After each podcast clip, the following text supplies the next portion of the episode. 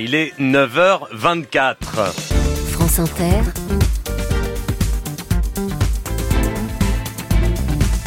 Le 7-10. Exceptionnellement, Léa, pas Mm. d'invité de 9h20 en tête à tête Non, pour on avait vous aujourd'hui. fête avec euh, Voilà, tous les deux on les et fait tous les soyer cinq. pour la dernière émission euh, de l'année à trois jours de Noël.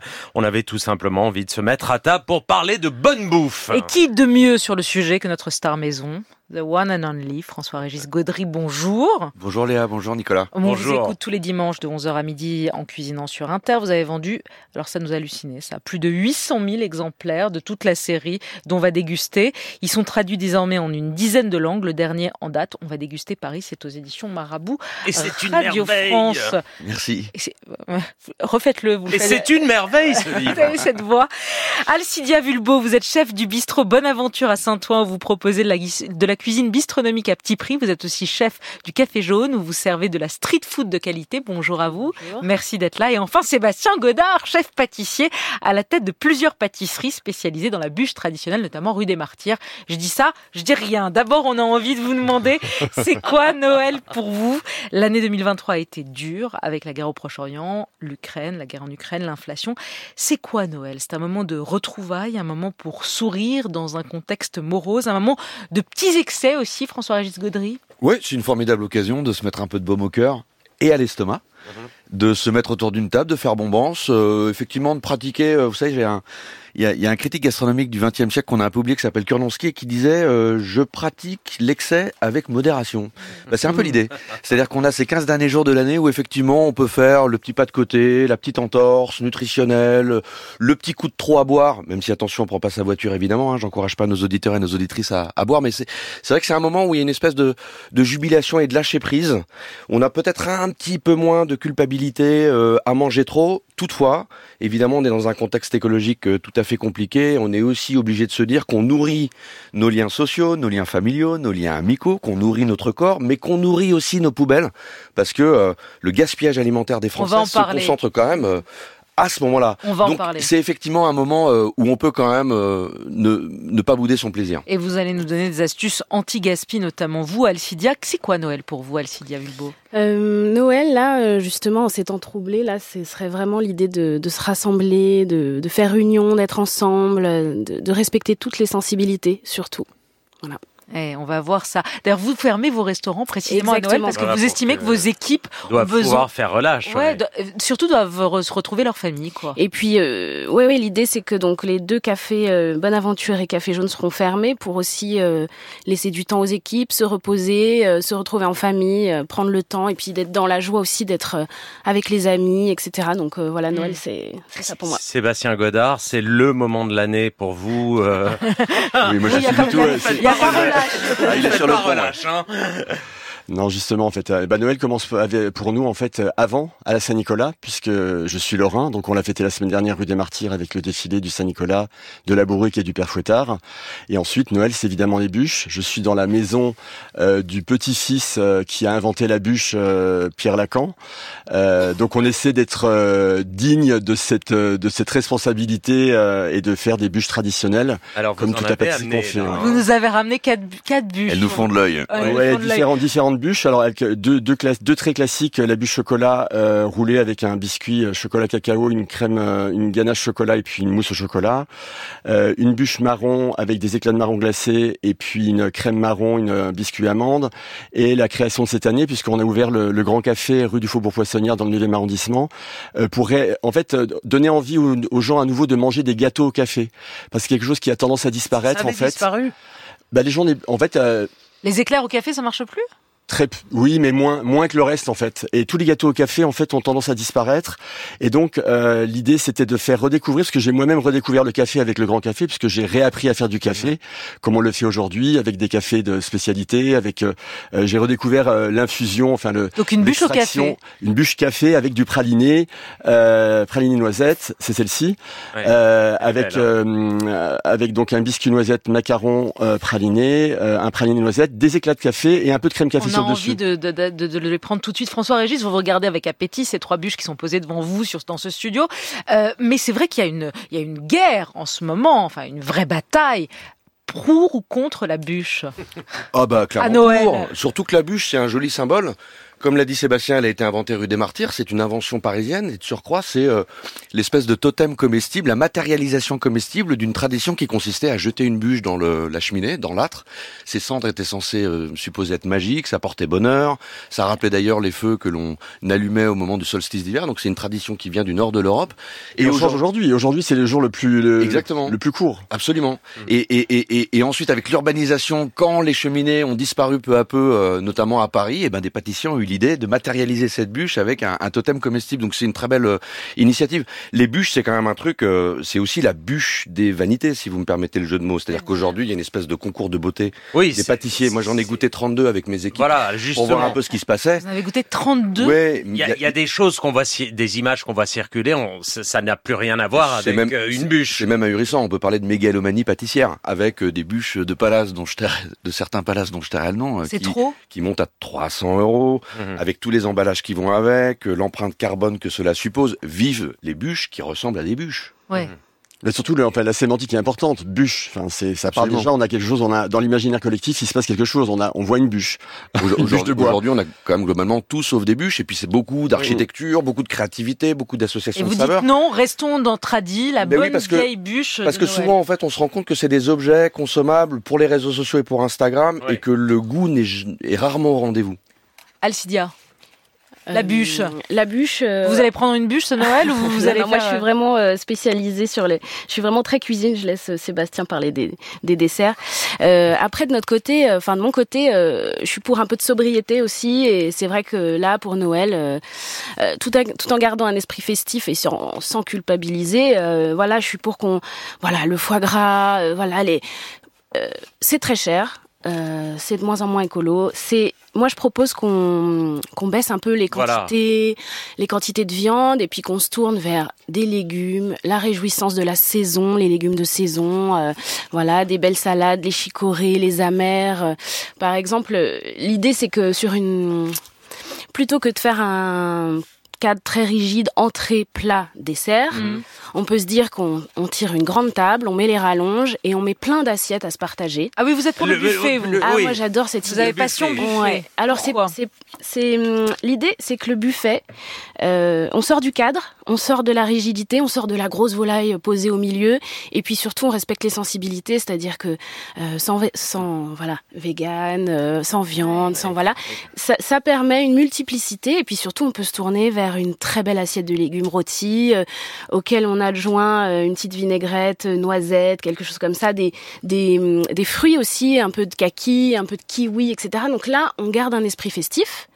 Euh, mais on contourne un peu euh, ce qui peut être plus cher sur un sur une table, la viande, le foie gras, etc. C'est vrai qu'il faut gérer aujourd'hui euh, les problèmes, euh, Les sensibilités, les comme dit sensibilités. Alice. J'ai failli dire problème, pardon, pardon. Oui, les oui, les problèmes, vous avez sensibilités raison aussi. alimentaires, le vegan, végétarien, euh, les intolérants au gluten, ça devient compliqué, hein, de, C'est c'est de compliqué. recevoir tout le monde. Non mais excuse-moi, hein, mais euh, l'idée c'est de respecter tout le monde et puis euh, de se dire que on peut être à l'écoute, regarder, découvrir. Ah bon, c'est sans gluten, ah bah super, je vais goûter pour voir ce que ça donne. C'est pas du moins, c'est du plus en fait, c'est de la diversité. François Et en même temps, ça- cette montée en puissance des particularismes alimentaires, elle dit quelque chose aussi de notre, Ouais. individu- notre individualisme.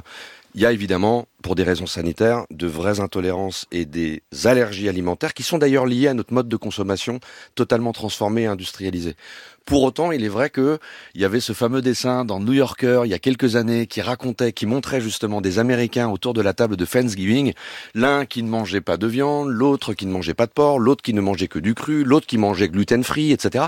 On en est arrivé là en France. Je dis pas que c'est pas bien, parce que Si, on vous a le droit. un peu, vous non, un peu. enfin, je, je dis simplement que l'on peut avoir nos préférences alimentaires, mais que très souvent, le chacun pour soi prend le dessus sur le collectif. Oui, c'est, dur, c'est dur de faire une table. Et qu'aujourd'hui, c'est très compliqué. La mère de famille ou le père de famille, les hommes en cuisine, c'est bien aussi.